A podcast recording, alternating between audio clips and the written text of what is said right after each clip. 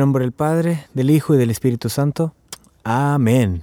Pues bienvenidos a este capítulo número 11 del podcast Tú puedes ser santo. Este capítulo se llama Yo versus Envidia. Este es parte de una miniserie que se llama Yo versus. El episodio pasado fue Yo versus Ira. El de hoy vamos a hablar sobre la envidia.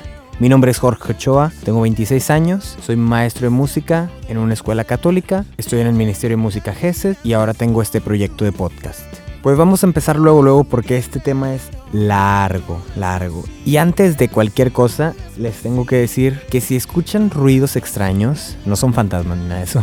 Lo que pasa es que estoy grabando este episodio en un campamento. Vine a acampar ya no me dio tiempo de grabarlo en, el departamento y tenía que venir a acampar con unas familias, son amigos míos. Entonces preparé todo y me traje todo y aquí estoy. Vieran la belleza que tengo enfrente, unos árboles tan bellos, el sol, los ruiditos de las aves. Claro, de repente hay como ruidos así medio tenebrosos como si fueran víboras. Entonces, si de repente paro o hablo nervioso es porque siento que hay una víbora. Pero fuera de ahí estoy bien. Bueno, ahora sí, empezamos con la anécdota. Pues había un niño. Ay, qué niños tan traviesos, ¿verdad? Pues este niño era bien envidioso, bien, bien, bien envidioso, pero así de los malos. Y siempre que llegaba Navidad, él quería o el regalo que le dieron a su hermano o el regalo que le daban a su papá. No le gustaba lo que le daban a él, o sea, siempre quería lo del hermano, lo del papá. Digo, lo de la mamá, no tanto, ah, pues ahí sí, creo que no compartían los gustos, pero siempre quería lo del papá o lo de su hermano. Entonces, una vez los papás le jugaron un, pues no sé, una broma o probablemente, sí, le tendieron una broma y digamos, los papás, el papá se compró unos zapatos negros y a él le compró unos zapatos blancos. Papá negros, el niño blancos. Cuando se los van a dar, los papás muy astutamente, porque saben que el niño siempre quiere lo del otro, le dan los zapatos negros, o sea, lo que, los que no eran para él, los que eran del papá. Y el papá se pone los blancos. Y ya el niño los recibe. Ah, mira, Sí, están padres, qué bonitos. Y luego sale el papá, mira, ya viste los míos son blancos. Ah, wow, están bien padres. Oye, ¿y esos? Sí, no, son bien correlones. ¿Se acuerdan que cuando estábamos chiquitos decíamos que los tenis eran bien correlones, de que corrías más rápido con ellos? Bueno, así le hicieron a este niño, ¿no? Y entonces el niño le dice, oye, ¿y, ¿y si mejor te los cambio? No, te los puedo cambiar, ándale, papá, ándale, ándale. Y dice el papá, ay, siempre que... Bueno, está bien, te voy a dar estos. Y ya, se los da, se los pone y bien feliz el niño con sus zapatos blancos ahora, ¿no? Que los, los originales que eran para él. Hasta que ya el papá y la mamá le dicen, oye, Jorgito, digo, digo, este niño no identificado. ¿Qué crees? Pues todo esto es una broma. ¿Cómo? Nosotros te compramos estos zapatos blancos, pero se los puso tu papá, porque sabíamos que si te los dábamos a ti primero, no los ibas a querer. Ibas a querer lo que traía tu papá o tu hermano. Entonces, como nos gustaron mucho para ti y queríamos que fueran para ti, tuvimos que hacerte la broma de que eran para tu papá. Imagínense mi cara, sí, ya, misterio resuelto, era yo. Gracias. Imagínense mi cara de oh Dios, sí soy envidioso, sí soy muy envidioso, pero pues funcionó. Siempre estaba yo al pendiente que los tenis se le veían mejor a mi hermano, que le quedaba mejor a mi papá, y siempre usaba la ropa de mi papá, y siempre le quitaba los pantalones a mi hermano, y pues ahí ya se cuenta que fue el donde se aclaró todo, ¿no? De verdad que sí soy envidioso, o era. O soy, opa, bueno, de eso no, no ese es el tema, pero el punto es de que esto vamos a hablar hoy, de la envidia. ¿Y qué es la envidia? Bueno, pues la definición de envidia viene del vocablo invidia, de latín.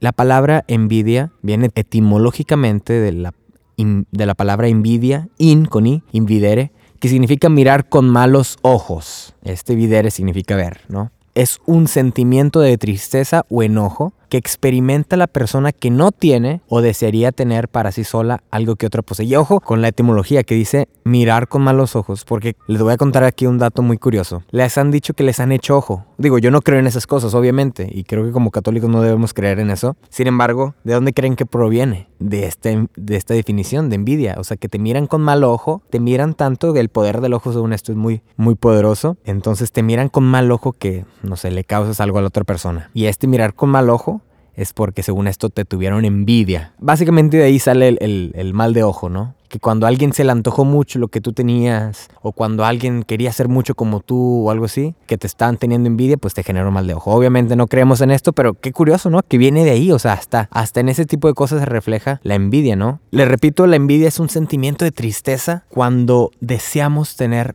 lo que la otra persona tiene. Incluso también se podría decir que es cuando nos sentimos menos al ver que otra persona tiene algo.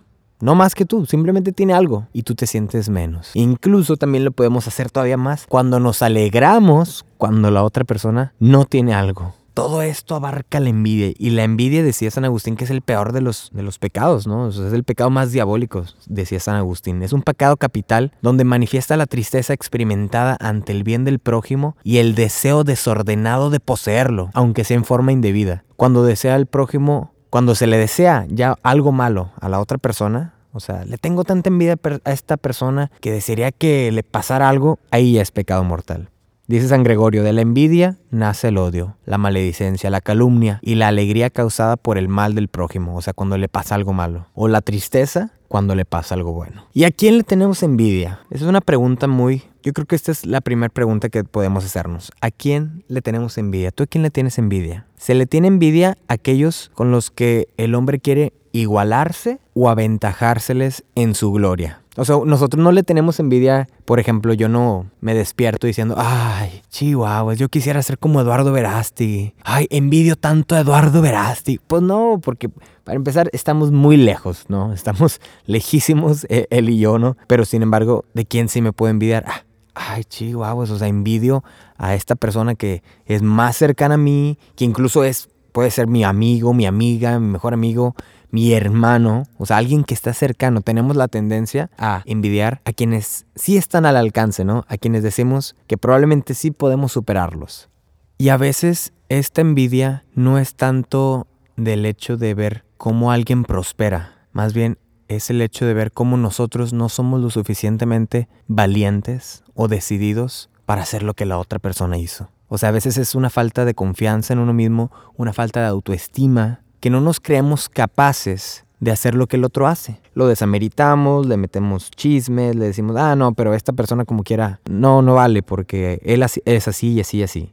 ¿Dónde puedo experimentar la envidia? Les comparto estos temas no sobre algo que yo no sepa, sino más que nada algo sobre lo que yo vivo o lo que he vivido. Entonces, ¿dónde más experimento yo la envidia? Bueno, se los voy a proponer desde mi punto de vista, desde mi experiencia personal. En la familia, obviamente, tal como lo dije con la ropa, ¿no? Entre a mis hermanos, ¿verdad? A veces envidias que, ay, no, es que a él no lo regañas tanto y a mí siempre me regañas. Ay, no, es que a él sí le das permiso y a mí no me das permiso. Por ejemplo, mis dos hermanos, yo tengo dos hermanos, eh, yo soy el mayor, y mis otros dos hermanos tienen el pelo chino, chino, chino, chino, así de plano súper chino. Y yo tengo el pelo, por los que me conocen, tengo el pelo súper lacio y negro. Entonces cuando la gente nos conoce, pues ¿qué me dicen a mí? que si soy el adoptado. digo, la verdad no me afecta, no me afecta, eh, o sea, lo digo como en broma, pero a veces digo, ay, a veces sí me quisiera, quisiera tener el pelo chino como mis hermanos, ¿no? Eso es como por, por poner un ejemplo muy simple, pero hay otras situaciones en las que sí puede haber envidias más grandes, ¿no? Como el clásico meme de que en las fiestas navideñas los tíos se pelean por la herencia. Sí existen estas envidias y son más reales de lo que crees. Puede ser desde el cariño, Puede ser desde cosas materiales, que a lo mejor una familia, algún hermano prosperó más que el otro, algún hermano está más estable económicamente y el otro no. A veces hasta entre las hermanas porque una ya tiene novio, una ya salió, ya se casó y la otra sigue soltera. Híjole, y a veces eso pega gacho. Pega gacho porque dice, oye, pero no sé, pues yo soy más bonita, yo soy más guapa. ¿Cómo ella ya salió y yo no? ¿Sabes? Entonces siempre salen, o sea, la envidia se mete por donde menos esperas, por donde menos crees, ahí entra. Acuérdense del caso de Caín y Abel, que tanto fue que lo mató, mató a su propio hermano. O el caso del hijo pródigo, cuando el hijo este eh, se arrepintió y regresó. El otro hermano, el que había estado trabajando ahí, llegó todo furioso, lleno de envidia, diciéndole, oye, yo he estado aquí todo el tiempo, he trabajado, he vivido para ti, papá, y no me, no me celebras nada. Y este hijo tuyo, dice, este hijo tuyo, viene y hace sus cosas y tú le haces una fiesta, o sea, no se vale. Pobre hermano, estaba lleno de envidia. ¿Dónde más podemos tener envidia? En la parroquia, básicamente, en el movimiento, en el grupo en el que estoy. Desde que alguien tiene más talentos, desde que alguien tiene un puesto que yo quería, a lo mejor yo quería ser el coordinador, yo quería ser el tesorero, yo quería tener, no sé, el puesto de las redes sociales y se lo dieron a alguien más, este, o alguien más le reconocen el trabajo cuando él no hizo nada y todos los demás hicimos, ¿no? Eso pasa muy seguido, ¿no? O si vamos a hacer una obra y todos hacen la obra, pero el que se lleva el crédito es otra persona y, ¡ay, chihuahuas! O sea, esa persona no hizo nada, nunca vino ningún ensayo y se lleva todo el crédito y él sí se va a cenar con el padre y nosotros tenemos que quedarnos aquí todavía recogiendo. Pasa y muy seguido y es cuestión tuya que tienes que aprender a reconocer así, a ver esos puntos, ¿no? Como si fueran esos lentes este, de luz verde, ¿no? Donde puedes ver, ah, mira, aquí, pum, pum, pum, pum, está saliendo un poco de envidia. Ah, aquí se suscita la envidia. Dice San Juan Crisóstomo, si no me equivoco, luchamos entre nosotros y es la envidia la que nos arma unos contra otros. Si todos afanan así por perturbar el cuerpo de Cristo, ¿a dónde vamos a llegar? Estamos debilitando el cuerpo de Cristo. O sea, nos declaramos miembros de un mismo organismo y nos devoramos como lo harían las fieras. Acuérdense que la muerte entró en el mundo por la envidia del diablo. Es peor cuando no solamente tenemos envidias sobre los hermanos, así, sino nosotros mismos como cristianos tenemos envidia de nosotros, o sea, ver que alguien, algún hermano está prosperando con su música, o algún otro hermano tiene el don de la predicación y lo están invitando a varios eventos, o este hermano inició un podcast que se llama Tú puedes ser santo. Ah, es cierto. Pero, o sea, nos, nos tenemos estas envidias a veces. Y qué, qué duro, qué duro pensar porque probablemente lo puedes creer de otras personas, ¿no? A lo mejor personas que no tienen a Dios en su vida dices, ok, pero gente que tenemos a Dios, pues sí, también pasa también pasa y va a pasar más de lo que tú crees. Pero tú conoces y tú vas a saber superar esta envidia. Creo que todos conocen el, la historia de los cangrejitos, ¿no? Bueno, decían que los unos cangrejos mexicanos y unos cangrejos americanos, ¿no? Y que los americanos, para salir del balde, Hace cuenta que se ponía uno y luego se subía un, otro arriba de él y así, iban saliendo, ¿no? Iban haciendo cadenita. Y los mexicanos apenas veían que uno iba subiendo y lo jalaban, ¿a dónde vas? Y, se subía al otro y ¿a dónde vas? Y no, no, no, tú por qué vas a subir yo primero y que no sé qué. Y total, nunca salieron del balde. Así somos a veces, lamentablemente. No digo los mexicanos, era un ejemplo, pero así puede ser nicaragüense, puede ser El Salvador, puede ser de Honduras, puede ser donde tú seas. Así nos puede pasar que uno intenta escalar, uno intenta subir y el otro lo va a bajar porque no va a soportar que estés creciendo, porque no va a soportar que tengas más luz, según esto, ¿no? ¿Dónde es otra, otro lugar donde yo he percibido que hay mucha envidia? Y esta, ay Dios santo, aguas que ahí va la pedrada. ¿Listos? Pónganse casco, por favor. En las redes sociales. Dios santo, o sea, yo, la verdad, soy honesto, muchas veces he muteado no bloqueado a gente, pero sí he muteado sus historias, he muteado sus imágenes, porque a veces me da envidia, soy honesto, a veces me da envidia ver cómo otras personas prosperan. Obviamente no les chismeo, no les digo nada, pero también yo siento envidia, todos sentimos envidia, ¿no?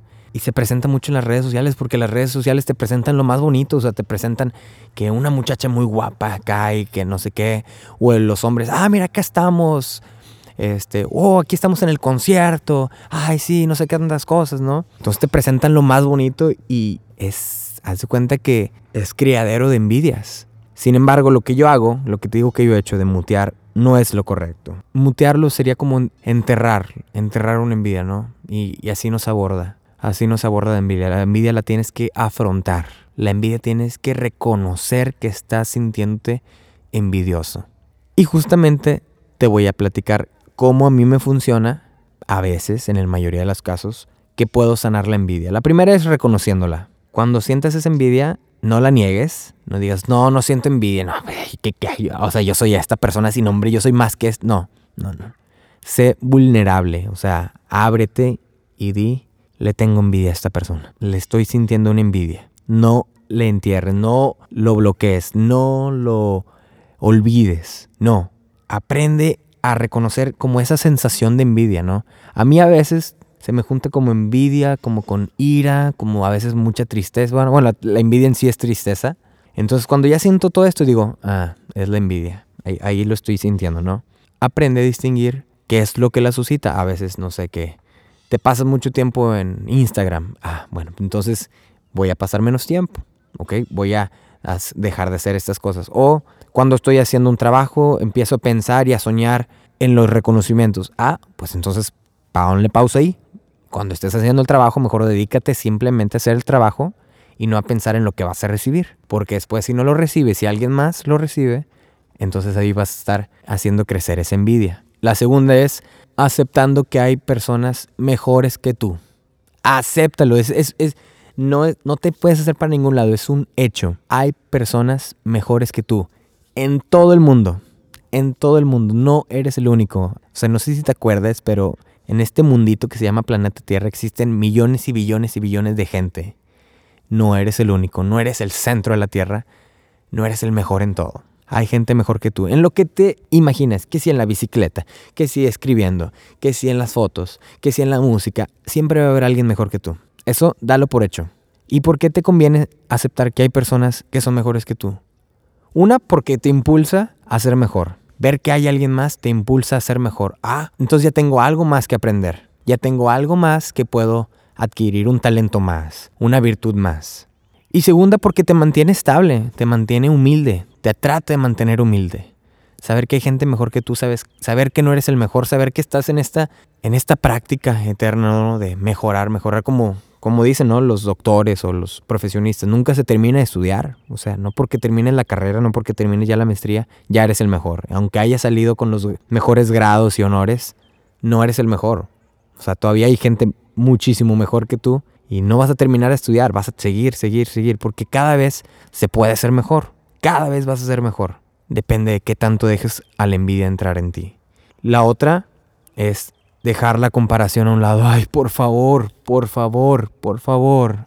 No te andes comparando, no te andes comparando porque Dios nos hizo todos diferentes. Obviamente, como ya lo platiqué en, en algún episodio, creo que en el de los talentos, platiqué que tenemos esa eternidad de Dios donde podemos aspirar a más, a tener más cosas, a ser mejores, ¿verdad? Pero Dios nos hizo únicos a cada uno.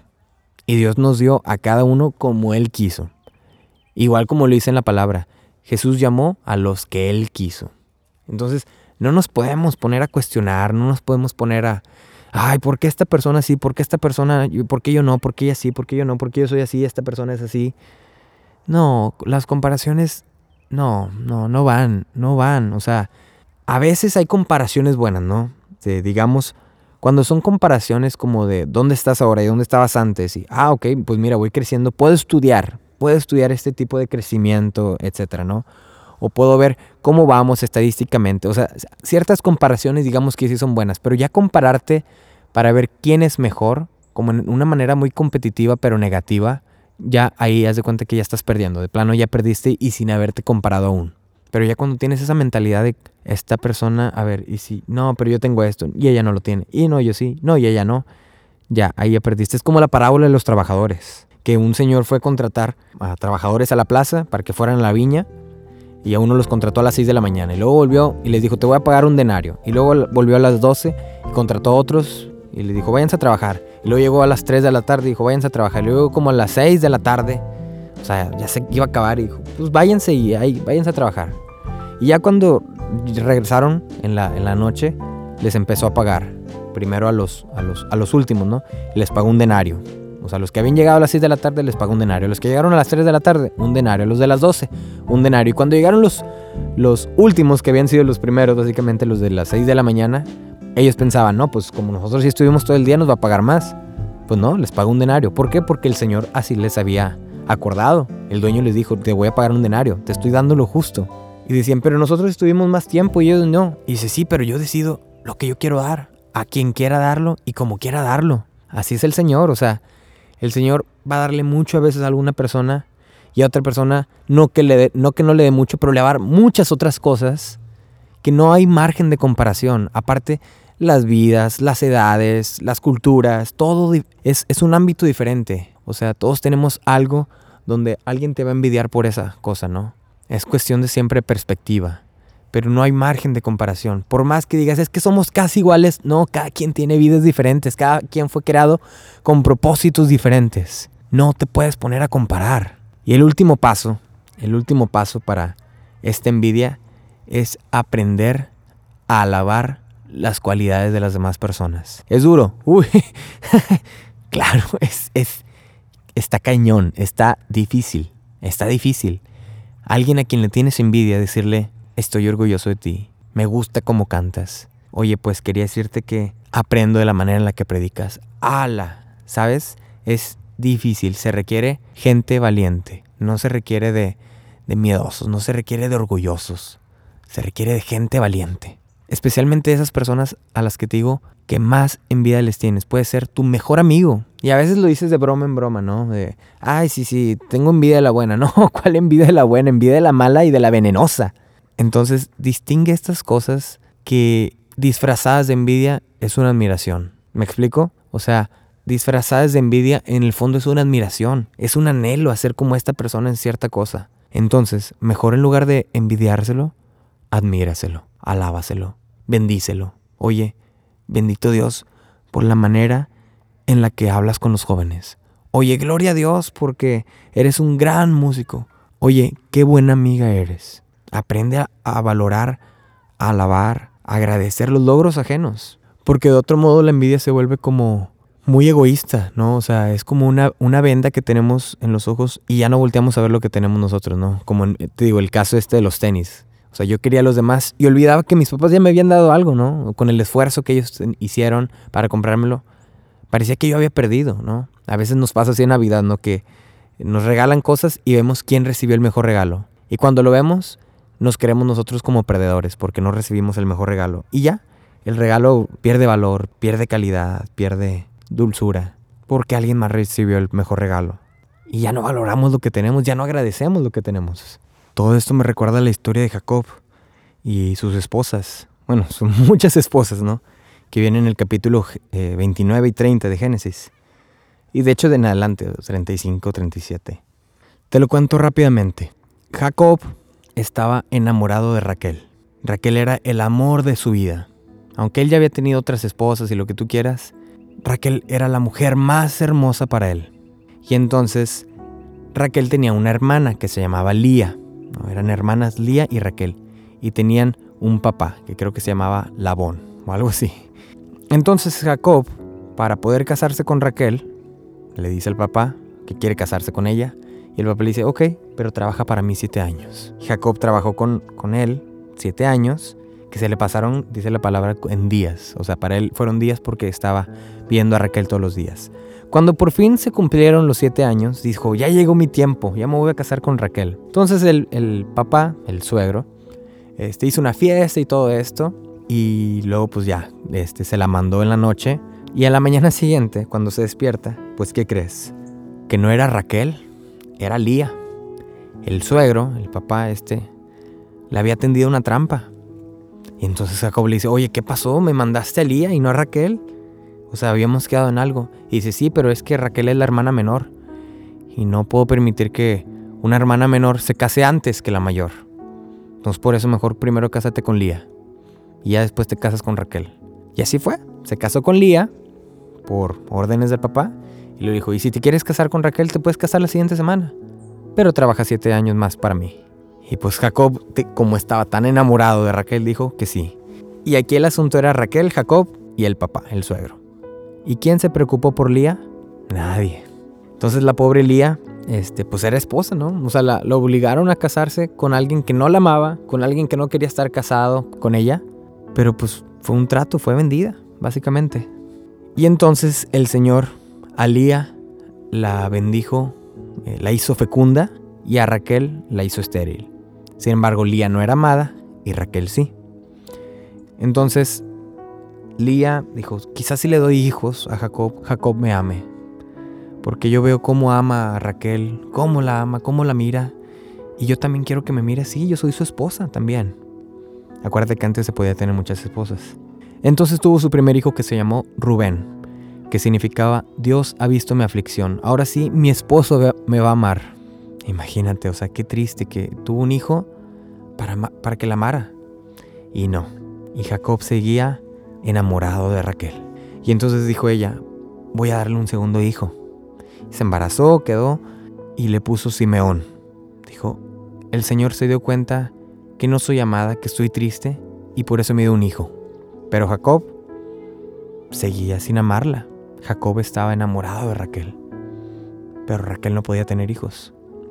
Entonces le dio un tercer hijo y dijo, Lía, ahora sí, mi marido va a sentir afecto por mí porque ya le he dado tres hijos. Por eso le voy a poner Leví. Y Jacob no la amaba. Jacob no estaba enamorado de ella. Finalmente, quedó embarazada una cuarta vez y dijo Lía, esta vez no voy a intentar nada, esta vez no voy a envidiar a Raquel. En esta ocasión me voy a olvidar de eso y simplemente voy a alabar al Señor. Voy a agradecerle al Señor por lo que tengo. Y lo llamó Judá. ¿De qué tribu vino Jesús? ¿Te acuerdas? De la tribu de Judá. De ahí, de la acción de gracias, de la alabanza. Cuando uno deja tener esta envidia, cuando uno se deja de comparar, de ahí nace la vida. Lamentablemente ahí no terminó la historia.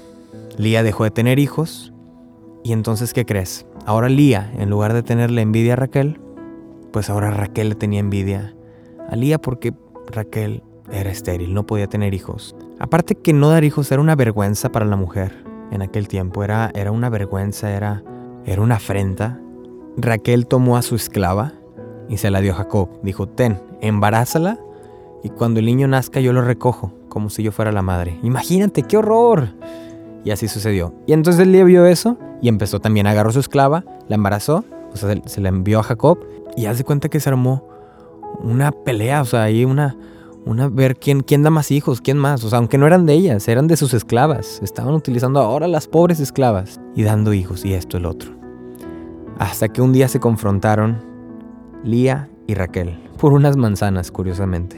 Y le dice, no solamente, dice Lía, no solamente me quitaste el marido, también quieres ahora que te dé la comida, que te dé las manzanas. Y dice Raquel, puedes quedarte con él unos días. Quiero pensar que en ese momento llegaron a un acuerdo, porque como lo relata la Biblia, a partir de ahí sí las cosas cambiaron.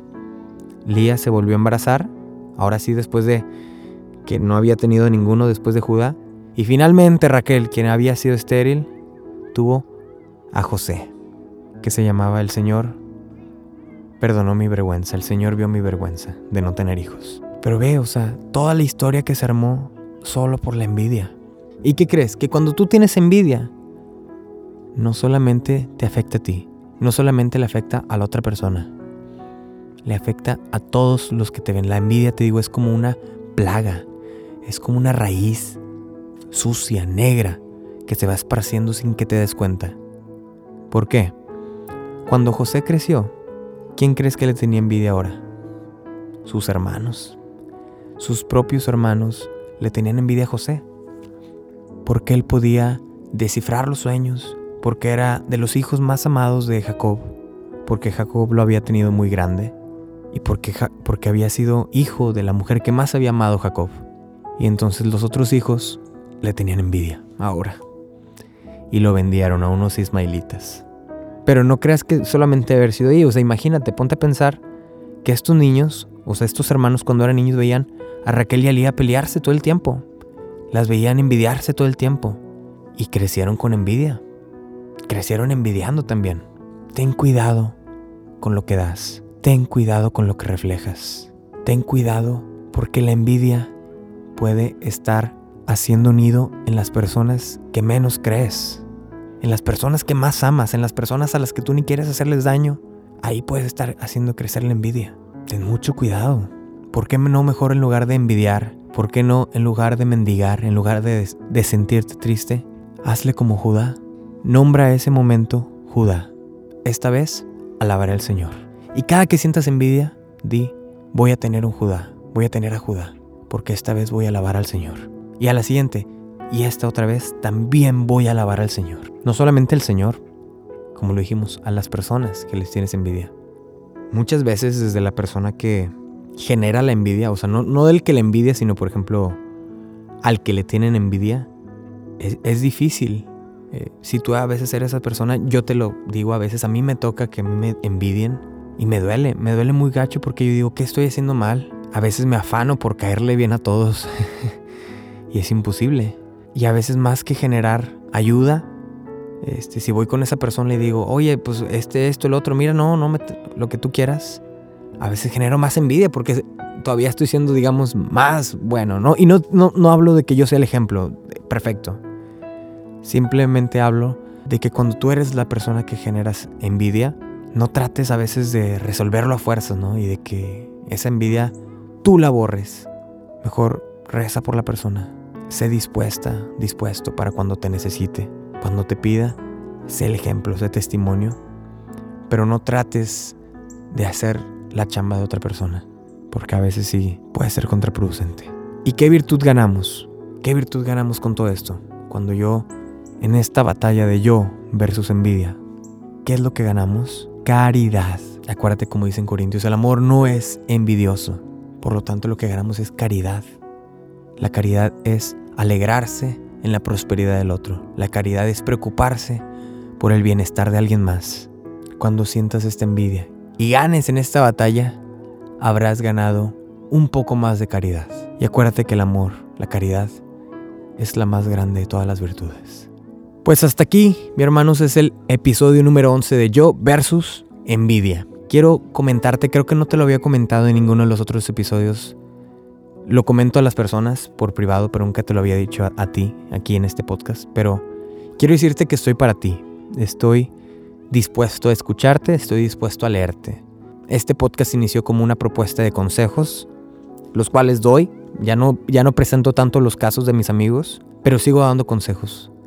Sigo ayudando desde lo que yo puedo dar, desde lo que yo soy, sigo ayudando. Entonces, si me sigues en mis redes, aquí en la imagen que tienes arriba, donde salgo yo comiéndome un micrófono, ahí tiene mi, mi cuenta, arroba Jorge Así estoy en Facebook, Instagram, Twitter. Puedes seguirme en cualquiera de esas, puedes hablarme y podemos platicar. O sea, si tienes algún problema, te puedo ayudar en lo que yo pueda. O sea, ten la confianza de platicarme. Si te puedo servir de algo, adelante. Estoy en la disposición. Ayúdame compartiendo por favor este episodio, esta miniserie de Yo versus. El primero que ganamos fue la ira. Este segundo es la envidia y ganamos caridad. El tercero, pues ya veremos cuál será el tercer enemigo. Y por favor, oren mucho por este proyecto. Se vienen unos episodios muy, muy buenos, muy padres y probablemente tenga unos invitados que, ay, ojalá, ojalá se me haga. Entonces, por favor, ayúdame orando por este proyecto, que el Señor lo vaya utilizando y lo vaya manejando y llegue a las personas que Él quiera que lo escuchen. Amén. ¿Sí me ayudas o qué? Pues sale, vale. Te despido desde este bello lugar en el que estoy. Ojalá hayas escuchado un poquito los grillitos, los pajaritos, este, los niños que están corriendo y matándose. Ah, no, es cierto. Este, pero que hayas escuchado esta, esta bonita naturaleza. Este se llama Rockport, en Texas. Yo soy, no soy de Texas, yo soy de Río Bravo, Tamaulipas, pero ahorita estoy viviendo en Texas, en Corpus Christi. Y bueno, vine aquí a acampar. Que Dios te bendiga, que bendiga tu semana, bendiga tu día, que haga prosperar tus proyectos, tu obra y que te ayude a ser santo cada día. Amén. Sale pues, Dios te bendiga.